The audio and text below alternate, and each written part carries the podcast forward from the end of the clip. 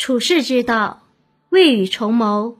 诸葛亮与隆中对，未之于未有，治之于未乱。做事要从小事情做起，不要只顾眼前，忽略长远。唯有未雨绸缪，方能成就大业。三国时期杰出的政治家诸葛亮，就是这样一个擅长谋略的人。他总是先谋而后动。作战布局有长远规划，其著名的隆中对就为刘备定下三分天下的大计。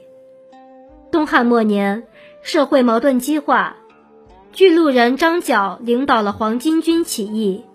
此后，各地豪强以镇压黄巾军为名，各自募兵，扩充自己的势力。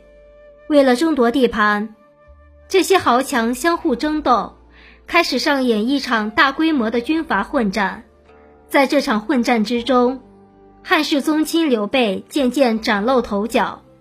他先是招揽能征善战的关羽、张飞，继而又依附于势力强大的袁绍、曹操。离开曹操以后，刘备又三顾茅庐，得到名士诸葛亮的辅佐，终于成就了一番大业。诸葛亮是琅琊人。他自幼丧父，与弟弟诸葛均一起跟随叔父诸葛玄来到隆中。诸葛亮在隆中期间，平日喜欢读《梁父吟》，又常以管仲、乐毅自居。当时的人对他都不屑一顾，只有好友徐庶、崔州平等人了解他的才能。后来，诸葛亮与当时的襄阳名士司马徽、庞德公。黄承彦等人结交，刘备担任豫州牧期间，为扩充自己的势力，开始广泛搜罗人才。他听贤士徐庶说，隐居南阳的诸葛亮是个旷世奇才，于是打算带着关羽、张飞一起前去拜访。但是刘备三人去了两次，都没有见到诸葛亮。刘备不甘心，又带了关羽、张飞二人，第三次去拜访他。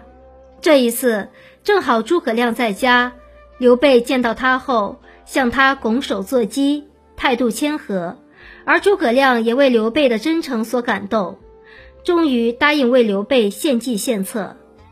刘备向诸葛亮请教成就大业的策略，诸葛亮沉思片刻，建议刘备夺取荆州和益州，但刘备以驻守二地的刘表、刘璋是汉室宗亲。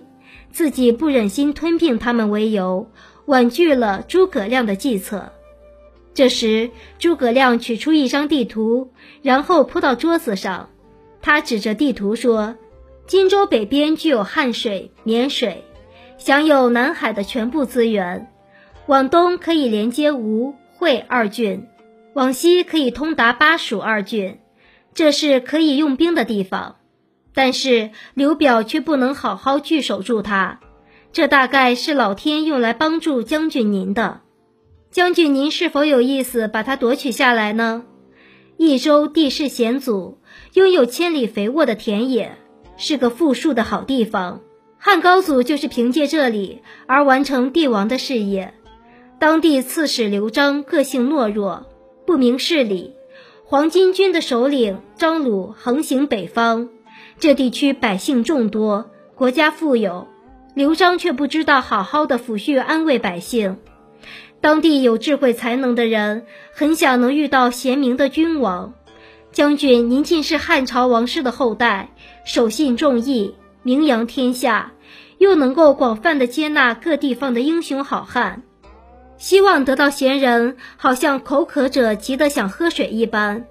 如果您能够同时拥有荆州、益州，保住这块险隘之地，往西联络各个戎族，往南安抚夷越等族，对外和孙权交结和好，对内修好政治，天下局势一旦有了变化，就命令一位大将军率领荆州的军队开向南阳、洛阳。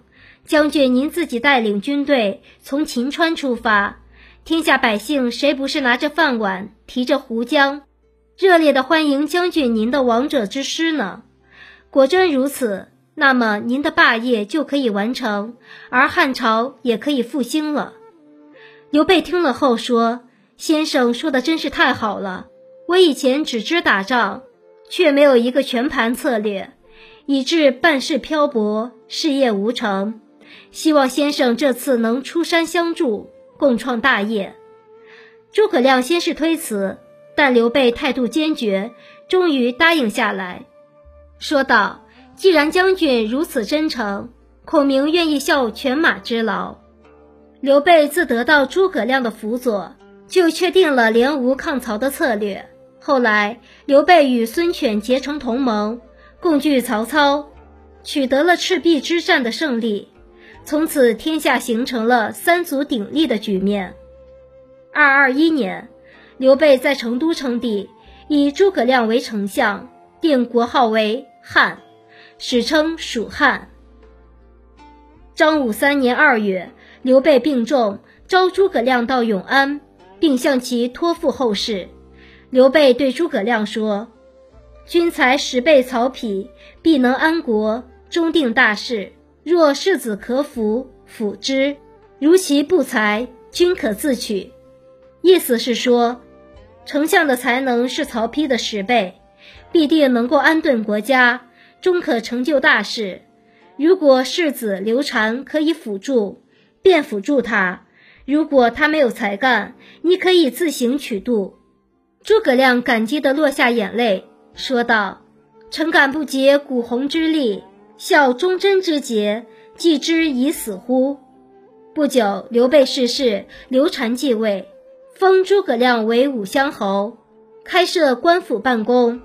后来，诸葛亮再领益州牧，朝中的大小事务，刘禅都仰赖诸葛亮，一切均由他来定夺。